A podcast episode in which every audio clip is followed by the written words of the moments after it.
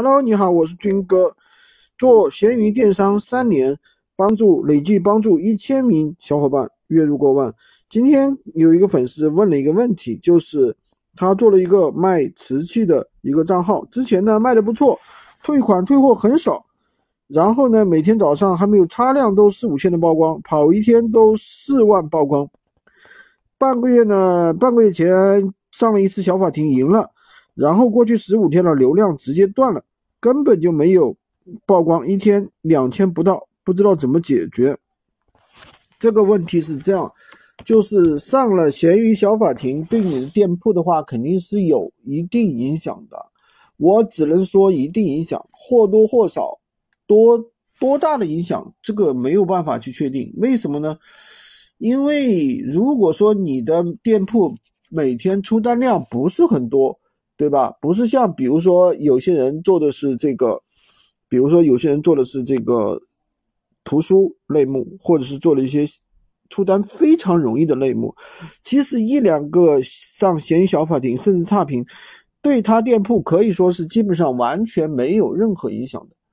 这是什么道理呢？因为很简单，作为作为闲鱼店铺来讲，它不是说只看你一个指标。对吧？你有没有退款、退货？有没有这个负面的？比如说上闲鱼小法庭，对吧？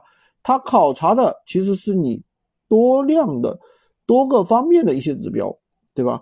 那如果说你本身每天的这个出单量很多、好评很多，其实根本就没有什么影响的，对吧？但反过来，如果说你上这些产品每天出不了几单，出个一两单，那有一个退货，或者是有一个。这个上闲鱼小法庭可能就造成一些致命的影响。那这种情况我们应该怎么去处理呢？其实很简单嘛，就是我们以前跟大家讲的补单，对吧？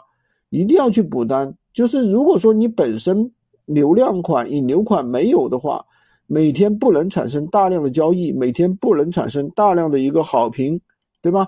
那你只有去补单，通过补单去压制这些负面的影响。闲鱼就是这样的，就看你正面数据是多少。负面数据是多少？如果说你的正面数据比你的负面数据多得多，对吧？那你其实是无所谓的。所以说大家也不要去害怕，一看到客人客户要搞你要举报你要怎么怎么样，要跟你上小一小法庭就吓得不得了，就不敢去怎么怎么样了。其实也没有那回事儿啊。所以说我觉得吧，就是自己有一个正确的一个影响吧，好吧。